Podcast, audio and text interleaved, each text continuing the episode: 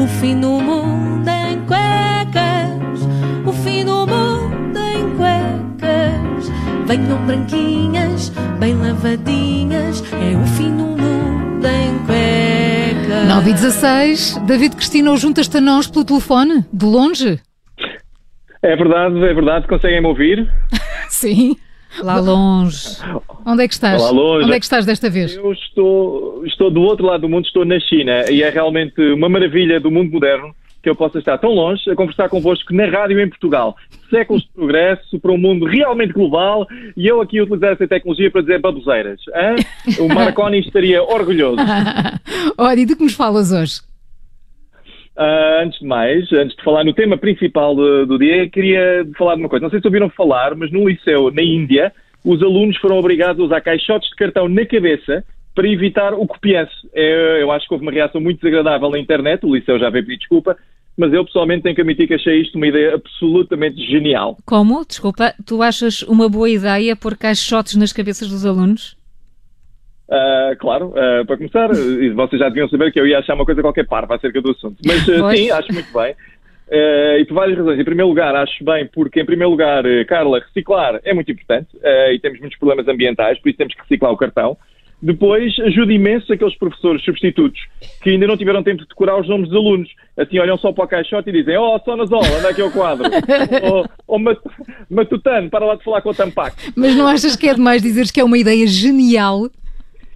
Uh, epá, não encontro outra palavra uh, para descrever a ideia, até porque, como todas as ideias geniais, teve uma origem de profunda inspiração. Uh, então, eu estive-me a documentar sobre o assunto, como aliás faço sempre. Sempre, claro. E parece que, eu- sim, sim, neste caso liguei para a Índia, atendeu uma senhora muito simpática que me explicou. Um então, call parece center. que a setora do call center, então, parece que a setora de matemática que teve esta ideia, teve esta ideia depois de ir num date com um senhor um, a quem faltavam os dois dentes da frente e tinha uma monocelha. Mas, mas, por outro lado, este senhor ia muitas vezes ao ginásio e tinha um corpo de Adonis. Então a senhora, durante o date, pensou, pá, se ao menos tivesse aqui uma caixa de cartão para pôr na cabeça dele, e pumba. Bom, Já, já percebi que este assunto não dá mais. Tens mais coisas para nós ou não? Ainda ficamos por aqui. Sim, vamos, vamos lá tentar falar de outra coisa. Ok, ainda bem que perguntas, porque há um outro assunto que eu de facto queria muito falar.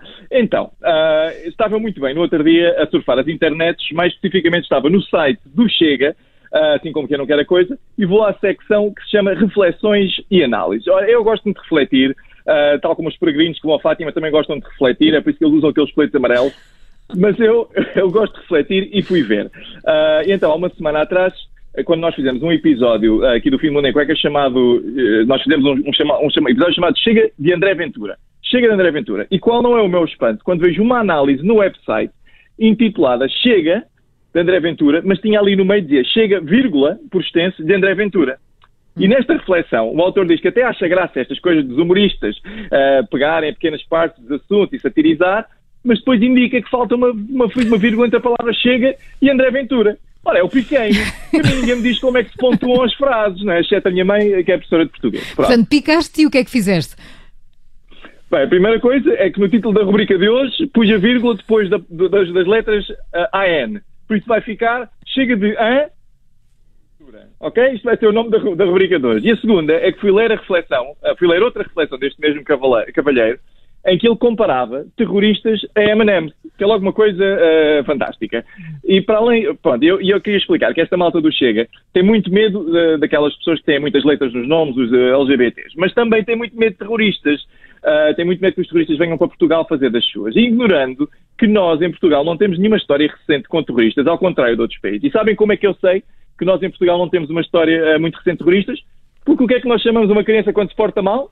Um terrorista, não é? Isto, em países em que passaram mesmo por atentados, nunca passaria na cabeça de alguém assentar as crianças terroristas. Nos Estados Unidos ninguém diz isto. Nos Estados Unidos ninguém nem sequer se põe dizer para o filho dos amigos. Olha este terrorista a brincar com aviões. É uma coisa de mau gosto. Pois já, já percebi essa ideia, mas ainda não percebi o que é que isto tem a ver com M&M's.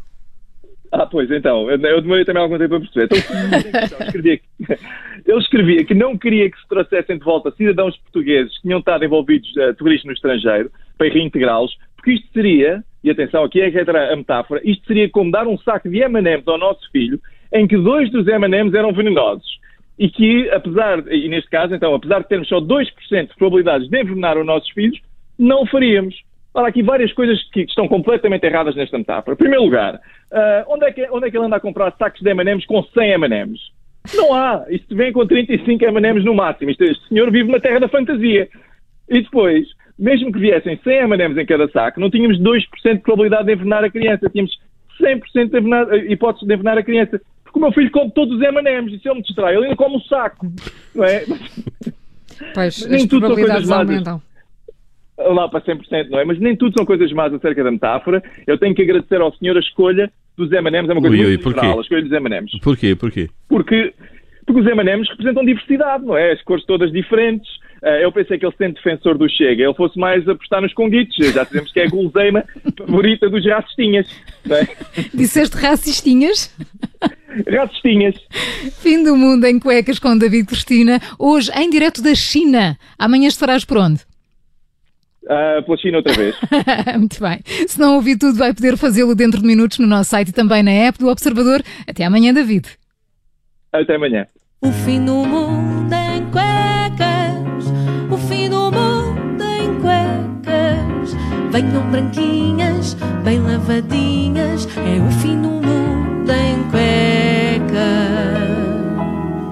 Rádio Observador. Grande Lisboa em 98.7 e no Grande Porto em 98.4. Rádio Observador. Ouça este e outros conteúdos em observador.pt/rádio e subscreva os nossos podcasts.